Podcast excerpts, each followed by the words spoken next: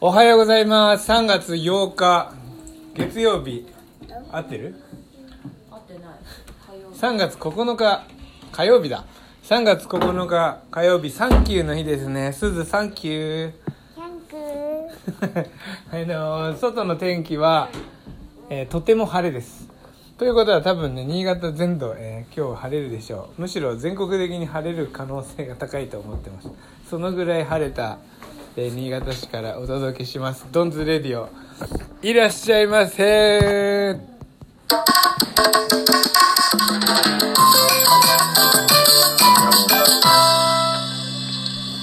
はい、朝の保育園の準備をしながらのお届けとなりますが何かやっぱやりながら話すっていうのは非常にこうなんか落ち着きが出るっていうかこれ音入りますかね？プレーの音ですね。スプレーでテーブルにシュッシュしてただの水ですけどそれで朝食のパンくずをティッシュで、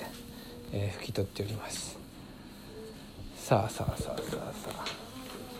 あ。あのー行ってきましたよ。ドンズレディオじゃなくてエヴァンゲリオン。あのー感想感想ってちょっとよく考えてなかったな。あのネタバレとかがねあるとまた嫌な人もいるかもしれないのでそんなほとんど感想という感想は言いたくないしなぜならね内容を喋ってはしまうかもしれないから。どういう風にして僕がね行くことになったのかっていうお話をしたいと思います。なんでねネタバレ一切なし、えー感想もほぼなしっていうレビューをしていこうと思いますけど。のそもそも僕がね「エヴァンゲリオン」とどのようなえ関わりを持っていたのかっていうとあの中学校の時に僕が中学だから1990、最初に直すからだねちゃんと脱がないとえー、789入れるの7896778かな。19969798だから95年のアニメ放送の、ま、直後なんで、まあ、それなりに世代ですよね。で結局はねあのフィギュアを持ってたりとかするくらいちょっと好きだったんですよ。ただ話とかまでは本当覚えてないんだけどもね。でそっからずっと何にも知らない。なんか映画とかやってるらしいなとかっていうのは多分知ってたのかもしれないけど興味ゼロ。僕はもうずっとスケボーばっかりやってたんでね。もう高校の時はバンドだったし。でも完全に興味ゼロで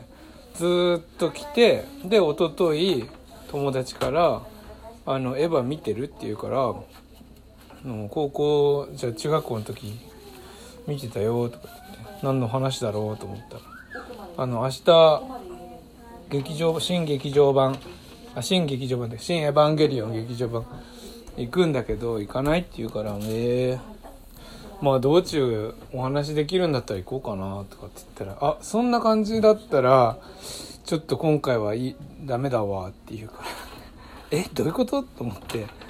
そしたらあのもう僕たちの「エヴァンゲリオン」が終わってしまうからね来るなら「ジョーハ Q」っていう新劇場版を全部3本ね見るかそれとも最低でも中田あっちゃんの YouTube 大学で「エヴァンゲリオン」を見るか。その「エヴァンゲリオン」の解説を見るかね。もうどっちかしてもらわなければこの話はなかったことでって言うからさ。普通さあのー次の日の夜よ次の明日の夜にって言われてそれも俺夕方ぐらいに聞いてるから3時ぐらいっていうか。でまあまあ中田あっちゃんの解説動画見てから行こっかな。なんかのこれも縁だしって思ったら5時間あれですそれが。5時間で次の日の夜までにそれを話を聞き切って挑むなんてと思ってさ。でもなんかまあちょっととりあえず触りはさ見るでしょ。そしたら見たらまああれよあれよとその解説にはまっていってさ。そんでもうこれはいけるいけるって思いながらめっちゃ聞いてで当時の自分とこねこう照らし合わせながら思い出しながらわあ懐かしいなとかって思って思いながらえー見ていったんだよ。それで 結局全部見てねその5時間の解説を見た上にそれじゃなんかもう今夜もう行くからさまだ物足りなくてさいろんな人の考察動画をもうその後も見あさってだから合計6時間か7時間ぐらい俺見たんじゃないかな。すごい時間。すごい時間。詰め込んでそして、えー劇場に行ったんですけど受けたのがあの会場について気づいた俺が最近あのスキー時とかで、ね、めよく着着るさ上越のセカンドストリートで買ったあの服があるんですけどその服の色がさ見事に初号機カラーで紫と蛍光グリーン。でそれそこにまあブルーも入ってるんだけどね。もうもろファン。むしろ超ファン。もうなんか映画の内容次第では怒るぞぐらいな熱狂的なファンの服装なのよ。それでしかも昨日映画初日だから。中学から全く見てなかったのにいきなり前日から56時間の知識を詰め込んでもう濃縮させた男がね一番ファンみたいな格好して行っちゃったわけだ。だからあれって他の人なんてそんな大した格好じゃないのよ。なんか黒っぽい服とかさあのカーキ色っぽい服とかはいわゆる普通のそのコスプレの人とかはさすがにいなかったんだよね。一番コスプレしてたのは僕です。一人。えー エヴァンゲリオン初号機の、えー色味でね挑んで映画初日に初日のレートショーでさもうゴリゴリのエヴァファンという感じでまあ行ってきました、えーそれがもう僕の中では自分の中でもう特大ヒットの話でなんかインスタグラムのストーリーズ上げましたけどこの誰よりも多分だって新「新エヴァンゲリオン」劇場版を見に来るっていうんだからそりゃその前回のさ「ジョハー Q」っていう3個ね新劇場版の「ジョハー Q」の3本立ても、まあ、見るだろうしそのうちの9だけとかでもさやっぱり見るじゃん。それに向けてテレビとかでもねやってたんだろうしさまあテレビっていうか分かんないけどメディアなどなどね。ただ僕は何一つあのー知らなかったから。その最近今度公開するらしいとかすら知らないっていう。やってたんだぐらいな人がだよ。そんな人が、えーたった一日の情報の詰め込みで、えー一番ファンの見た目をしているっていうね。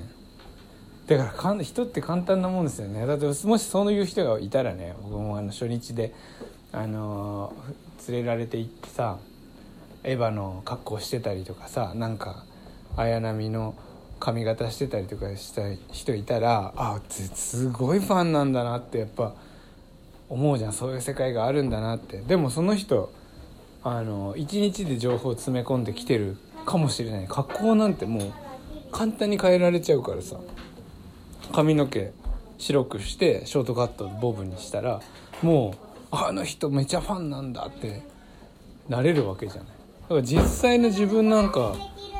どうだっていいって言ったらあれだけど見た目なんに関してはね中身はもちろんそれ時間かけないとたどり着けないものっていうのはあると思うけど表面の見た目に関してはあのーちょっと変えるだけでさそういう人になっちゃうんだから面白いよね。だからまあ人はいつどこからでもね何者にでもなれるっていうか自分の中では慣れてないんだよそりゃ。いきなり変えただけだからね「エヴァファンです」って自分言どんなに言ったところで中身はないんだけど周りの人から「あああの人ってすごいあのーそういうその道の道その道を走ってきた人なんだなってって思わせることはね可能なんだなと思って。だから、まあ、感想としては人はいつ何時でも何者にでもなれるとそういう大きなメッセージをね僕は今回、えーいただいてきました。あのぜひねリスナーの皆さんで「新エヴァンゲリオン劇場版」を見に行った人がいたらお便りください。あのそれについてね考察の回なんかも入れれたらなと思いますので行った人は、えーぜひ書いてくれたら嬉しいです。それではこの話もこのぐらいにして保育園に送りに行きましょう。では天気のいい一日をお過ごしください。違う違うちょっと待って、えー天気の良い新潟でね。新潟かどこかどこで聞いてるか分かりませんが、えー素敵な一日をお過ごしください。いってらっしゃいませ。